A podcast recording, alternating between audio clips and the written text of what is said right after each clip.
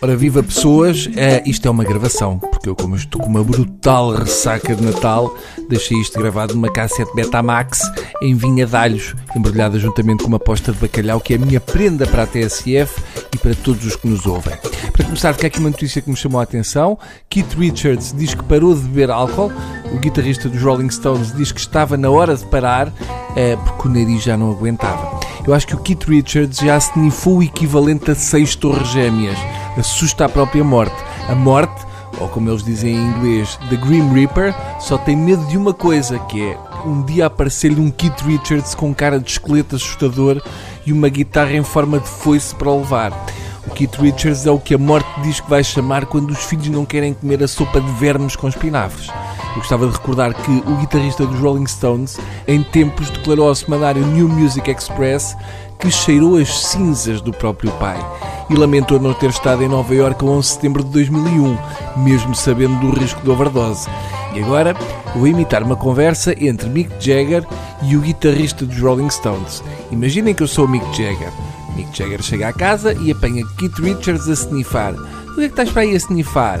Diz o Keith. Não é nada. Responde o marreco do Mick Jagger. Não é nada? O quê? Então, mas não é nada o quê? Dá cá um bocado disso. E diz o Richards. É pá, não te metas nisso que eu estou a snifar o meu pai. O quê? Diz o Jagger. Tu és nojento, dá cá um cheirinho.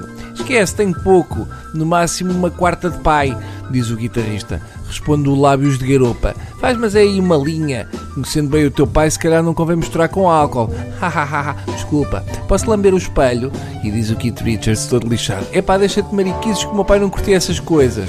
E pronto, está feito este pequeno teatro radiofónico lembrar os velhos tempos do Patilhas e Ventoinha e dos saudosos parodiantes de Lisboa, siga para bingo e outras cenas pós-Natal. Vejamos, se a especulação é a palavra do ano, eu acho que manjedora é a palavra a destacar nestas celebrações natalícias. Chega da cena do menino, dos reis magos, da estrela, da virgem, etc. O papel principal é a manjedora, que é encher o bandulho. Sejamos sinceros, as pessoas só apreciam Peru porque já estão bêbadas.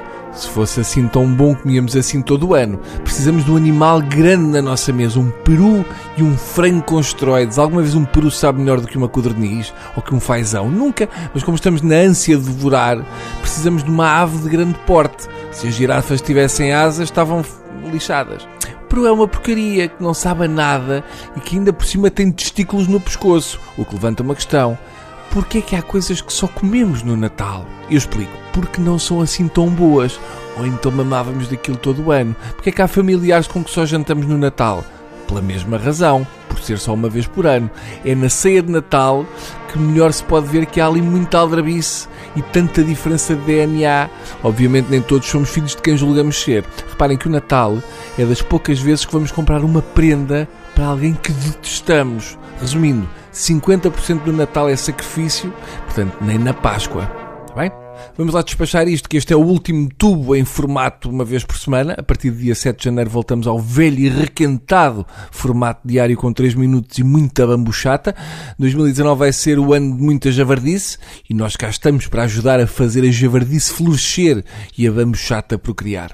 Enquanto este chato ano de 2018 não acaba e como não podemos inventar, resta dizer o que se passou nestes últimos cartuchos do ano. Uh Houve uma tristeza que a todos assola. O padre António Batista, antigo diretor da Casa do Calvário de Beire, foi um dos cinco condenados que recebeu um indulto do Presidente da República, Marcelo Rebelo de Sousa, nesta época de Natal. O padre, de 85 anos, foi condenado a pena suspensa de dois anos e nove meses de prisão por seis crimes de maus tratos a pessoas de idade utentes do Calvário. Uh, Marcelo já justificou, era este ou o Duarte Lima. Marcelo mandou libertar um padre que maltratava velhinhos e a seguir vai mandar condecorar um inventor de dominó com lâminas de barbear. Siga para a única notícia desta semana que não mete comida ou fogo de artifício.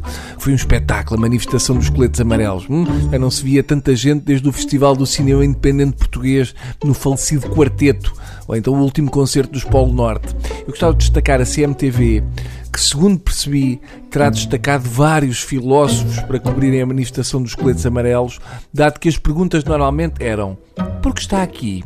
Para onde vai? De onde vem? A manifestação dos coletes amarelos foi tão insignificante que a organização telefonou várias vezes, mas não conseguiam convencer o emplastre a aparecer. A verdade é que a maioria dos coletes amarelos ficou no Facebook. A realidade é que a manif dos coletes amarelos era essencialmente composta por pessoas que demoram tempo a atravessar uma passadeira na esperança de arranjar chatices com o condutor que está à espera.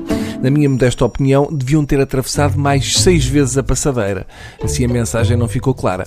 Na verdade, a comunicação social bem que tentou criar um facto que nunca existiu, uma espécie de cristas a primeira-ministra ou então Marinho e Pinto vai criar um partido com ideias. Gostava de destacar que muitas das pessoas que fingiam não serem fachos defendem que a manif dos coletes amarelos tinha gente de direita, mas também tinha gente de esquerda. Só faltou dizerem com orgulho que aquilo era uma geringonça. Os coletes amarelos eram tão poucos que já só gritavam: Isto só lá vai com um Salazar em cada quarteirão. A certa altura, tomados pelo desespero, vários elementos do PNR cantaram o Grândola Vila Morena. Até o José Pinto Coelho, líder do PNR, acabou por despir o colete amarelo e ir embora a dizer: hum, Eu vou para casa que está demasiado pacífico. São estas pessoas que dão má fama aos fascistas. Aliás, o líder do PNR, segundo consta, foi apanhado a marcar presença por 100 manifestantes que não foram à Manif. Só faltou contratar imigrantes para ver se conseguiu encher o Marquês de Pombal.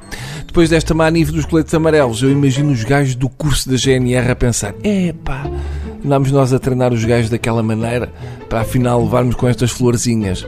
Aliás, os coletes amarelos voltaram a sair à rua em França para se manifestarem contra os coletes amarelos em Portugal, que os estão a descredibilizar. Em Portugal, os coletes amarelos são tão pacíficos que houve um dos manifestantes que tentou imolar-se pela água. Seja como for, já são notórios os efeitos do fracasso uh, da manifestação dos coletes amarelos. Segundo algumas pessoas que usam calças com pinças, Santana Lopes pondera acabar com o seu novo partido, Aliança.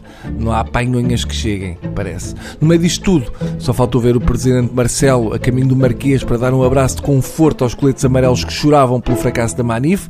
Na verdade, temos que considerar que foi muito positiva esta Manif dos coletinhos amarelos, porque chegamos à conclusão que Portugal é o único país da Europa onde a extrema-direita ainda é só motivo de riso. Portanto, aleluia. E pronto, uh, e agora que o Natal está despachado, é só fingir que trabalhamos alguma coisa durante estes 5 dias e siga para a festa da passagem de ano. Confesso que a passagem de ano irrita-me. Para começar, a passagem de ano em Portugal é um bocado como quando sai o um novo iPhone, que é somos os últimos a ter. Por isso lamento, mas não me diz absolutamente nada. Se eu vivesse na Austrália, onde a passagem de ano é quase a estrear, assim, dá a cheirar a novo, a estofo, até alinhava. Agora nós do outro lado do mundo temos que levar com uma passagem de ano já usada por milhões de pessoas, com costumes higiênicos bem diferentes dos nossos. Não se justifica. A minha comemoração do Réveillon, que é uma palavra francesa usada pelos hotéis para terem uma desculpa para nessa noite tudo ser tão caro, consiste em ver a passagem do ano na Austrália, nas notícias da hora do almoço e está feito. Vejo a ópera de Sydney com magnífico fogo de artifício, bato com duas tampas de taxas e vou almoçar. Não contem comigo para andar à meia-noite a meter turmas de passas à boca, quando os australianos já estão encharcados em grosã. Por isso, quando me perguntam, mas porquê é que não vais fazer a passagem de ano? Eu respondo, porque já foi feito, já fizeram na Nova Zelândia e ficou muito bom.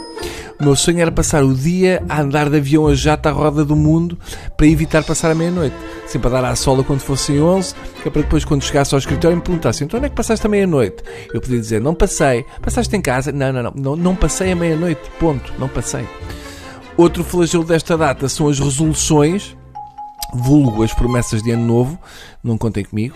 Tomar resoluções de ano novo é próprio de pessoas com defeito. Façam vocês a vossa bela listinha, mas não façam o que costumam fazer. A maior parte das vezes estas resoluções de passagem de ano são um bocado como aquelas pessoas a quem perguntamos um defeito e a resposta é ah, sou demasiado honesta ou sou muito perfeccionista. não é, não. Nas resoluções do ano novo passa-se o mesmo, com tanta coisa que precisavam mesmo de mudar na vida e normalmente optam por decisões do género prometo que para o ano vou começar a correr. Não vais, gorda, não vais. Deixa de tretas. Ser mais objetivo e realista. Faz a promessa correta e séria do género. Prometo que para o ano não vou comer sandes de banha com ensopado de torresmos e batido de leitão com tubers ao pequeno almoço. Ou então um vulgar. Prometo que para o ano vou passar mais tempo com os miúdos quando a resolução séria deveria ser prometo que para o ano deixe de sustentar aquelas gêmeas mamalhudas suecas. Deixem-se de fitas, vão direto ao assunto, está bem? Se querem mesmo mudar cenas porque acham que estão com defeito, não aproveitem as resoluções de ano novo para retoques nos rodapés, que honestamente ninguém nota. Deitem a casa abaixo e façam de novo. Está bem? Pronto, chega ao fim este tubo de ensaio em versão prolongada à sexta.